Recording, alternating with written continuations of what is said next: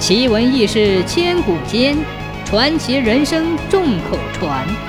千古奇谈。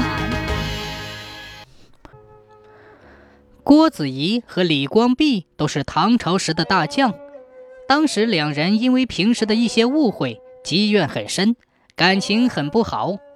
平时即使同桌吃饭，互相都懒得瞧上一眼，更别提说话了。后来安禄山造反。皇帝命郭子仪做朔方节度使，李光弼成为他的部下。当时的节度使权力极大，李光弼这时有些担心，怕郭子仪公报私仇，借故杀了他。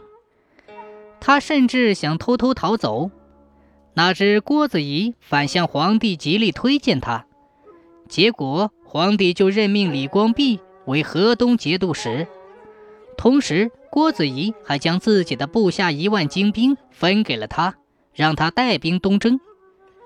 郭子仪此举叫李光弼产生了更大的误会，心想郭子仪这次一定不会放过他，于是他横下一条心来，找到郭子仪说：“今后不管怎么处置我，我都不抱怨，只图不连累妻小。”郭子仪听后很是诧异。忙离开座位，抱住李光弼，眼含着泪说：“国家危急，我们应该同心协力，不能再小肚鸡肠、斤斤计较了。”李光弼见郭子仪心胸如此坦荡，便带队请战。此后，将帅一心，在平叛中立下了赫赫战功。